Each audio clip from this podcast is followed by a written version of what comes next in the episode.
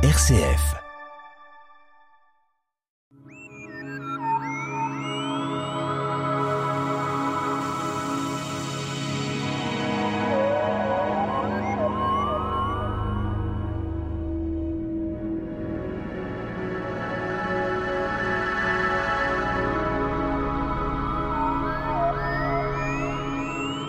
Notre étoile, le Soleil, lumière et chaleur, sa formation nous est connue mais compliquée. Qu'il brille encore longtemps, mais sa fin de vie pourrait arriver. Notre invité Nicolas Rossetto, les clubs L'Astronomie, les Pléiades, euh, pour parler justement de notre Soleil, alors, euh, tout le monde pensait que ça n'était jamais une étoile, et on s'aperçoit que c'est une étoile, et qu'un certain temps, on pensait, pendant des siècles, euh, que la Terre était au milieu de la galaxie. Ça, c'est une affaire autre que celle-là. Alors, présentation, c'est une étoile, son évolution, euh, son, son observation et sa composition. En effet, bonjour Pierre, bonjour à tous. Donc, en effet, le ciel, le soleil, pardon, est une étoile, et c'est la plus proche de la Terre. Euh, il a fallu attendre d'ailleurs des observations avec des instruments plus modernes au début du XVIIe siècle pour en révéler sa vraie nature. Un gaz à très haute température qu'on va considérer comme étant du plasma, qui a été euh, majoritairement composé d'hydrogène et d'hélium et qui est le siège en son cœur de réactions nucléaires qui est à l'origine de son éclat. Alors c'est important de maintenant nous citer, euh, Nicolas, quelques chiffres qui pourraient nous informer sur sa capacité, euh, sur sa comparaison avec la Terre. Euh, c'est une masse, mais très difficile à comparer avec la Terre, parce que là, on est dans des superficies énormes. En effet, si on compare ne serait-ce que le diamètre euh, de notre Soleil par rapport à la Terre, nous avons un diamètre qui est environ 100 fois plus important, donc qui s'étire sur 1,4 million de kilomètres. Si on considère sa masse, on va pas rentrer dans les calculs, mais on arrive à quelque chose qui est environ 300 000 fois plus conséquent que la Terre. Et l'essentiel de la masse de notre système solaire se trouve dans le Soleil. Alors on est dans une circonstance assez particulière. Euh, la distance de notre galaxie, on est dans notre galaxie, mais euh, il y a donc euh, une distance du Soleil vis à -vis de cette galaxie. Comment peut-on comparer? Alors, nous en parlions la semaine dernière lorsque nous avons évoqué la Voie lactée. Notre Soleil se trouve environ à 25 000 années-lumière du centre de notre galaxie, ce qui correspond à une distance tout à fait appréciable. Mais alors, ce qui peut être inquiétant, Nicolas, euh, c'est qu'il y a une révolution autour du centre. Est-ce que tout ça euh, va évoluer dans le bon sens euh, ou s'éteindre? On peut craindre.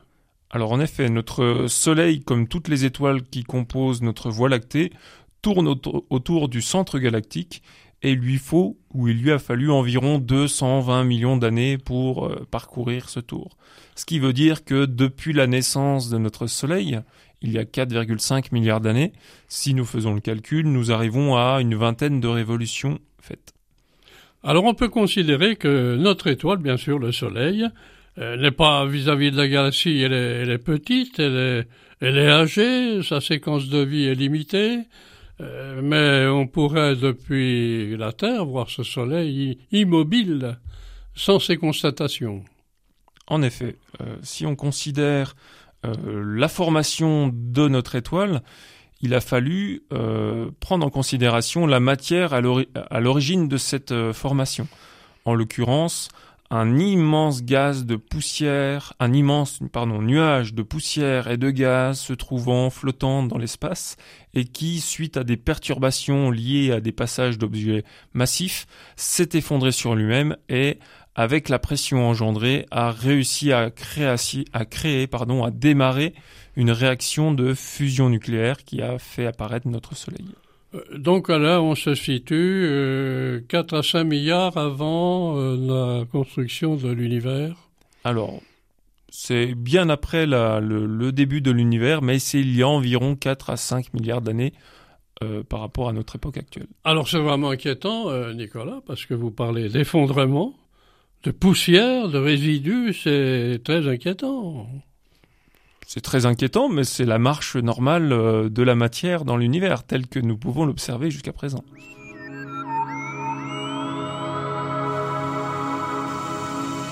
La tête dans les étoiles, le magazine de l'astronomie sur RCF Jura, présenté par Pierre Vialet avec la collaboration de l'astroclub Les Pléiades à Dole.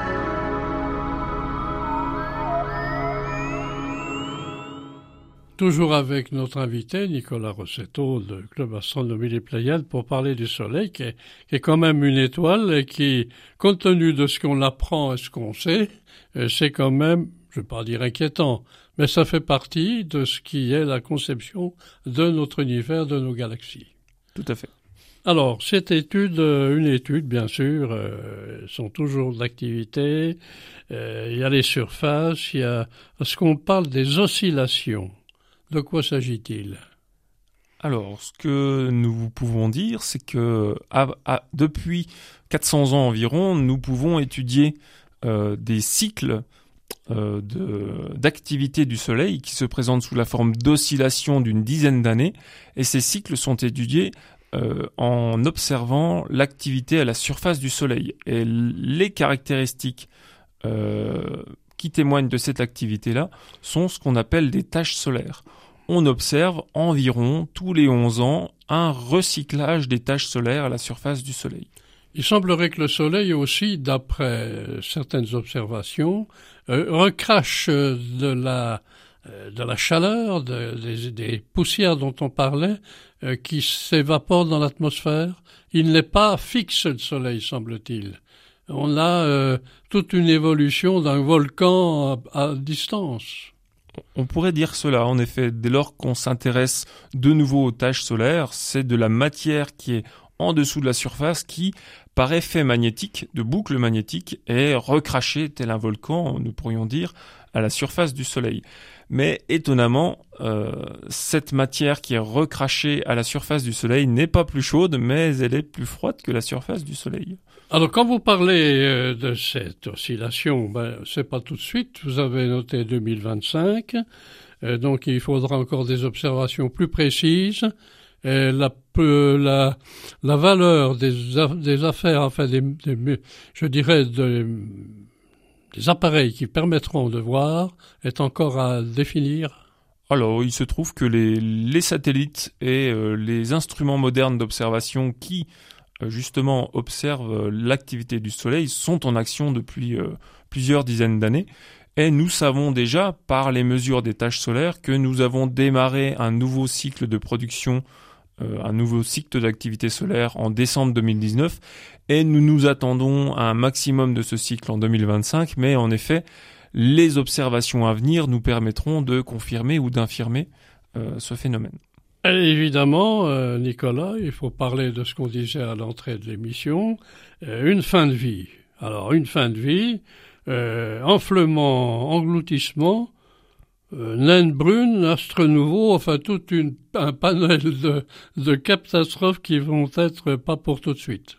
En effet, nous parlions tout à l'heure que notre Soleil avait environ 4,5 milliards d'années et nous considérions qu'il était au milieu de sa vie. Ce qui veut dire que pendant encore grosso modo 4 à 5 milliards d'années, il va fonctionner de la même manière, mais au fur et à mesure de ces réactions de fusion nucléaire, l'hydrogène sera consommé, l'hélium sera ensuite consommé, donc des éléments plus lourds seront produits, et avec l'évolution de cette production, le Soleil va commencer à enfler et il va enfler tellement qu'il va engloutir jusqu'à la Terre. Mais bon, nous n'y sommes pas. Et une fois qu'il aura enflé, il va libérer les couches externes de son atmosphère et va disparaître en un cœur qui va ensuite refroidir au fur et à mesure jusqu'à se transformer en une naine brume.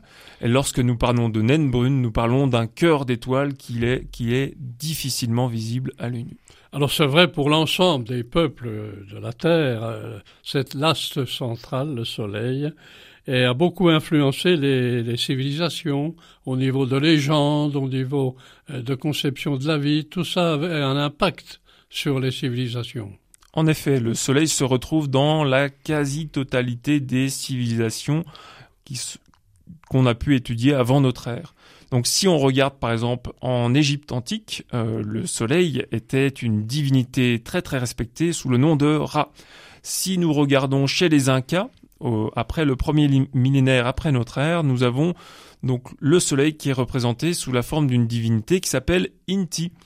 Si nous regardons chez les Mésopotamiens, par exemple, nous allons retrouver Shamash, ou éventuellement chez les Sumériens, nous allons retrouver Utu. Mais nous aurions pu également parler des Chinois, des Indonésiens, etc., etc. Eh bien, nous allons passer maintenant, Nicolas Rossetto, aux éphémérides de la semaine. Voici donc les éphémérides du mercredi 14 septembre au mardi 20 septembre 2022. Le soleil se lèvera en moyenne à 7h35 le matin pour se coucher en moyenne à 20h05. La Lune atteindra son dernier quartier le 17 septembre et se levera la veille accompagnée de Mars vers 23h45. Saturne, lui, sera présent dans le ciel du soir dès le coucher du Soleil en direction du sud-est. Quant à Jupiter, il sera pratiquement à l'opposition du Soleil, ce qui signifie qu'il se lèvera lorsque le Soleil se couchera, et réciproquement. C'est donc la meilleure période de l'année en ce moment pour l'observer avec un instrument, car ce sera la période pendant laquelle Jupiter sera la plus proche de la Terre. Nous pouvons également revenir sur le 14 septembre à 23h14 précisément, heure locale, la planète Uranus, d'un aspect verdâtre, va disparaître derrière le disque gauche de la Lune avant de réapparaître seulement à minuit 09 sur le bord supérieur droit, non éclairé euh, de notre satellite un spectacle qui nécessitera toutefois euh, l'utilisation d'une bonne paire de jumelles étant donné qu'Uranus n'est pas visible à l'œil nu. Donc pensez à régler votre montre précisément pour ne pas manquer le spectacle. Eh bien Nicolas Rossetto, merci pour SF Jura. Merci.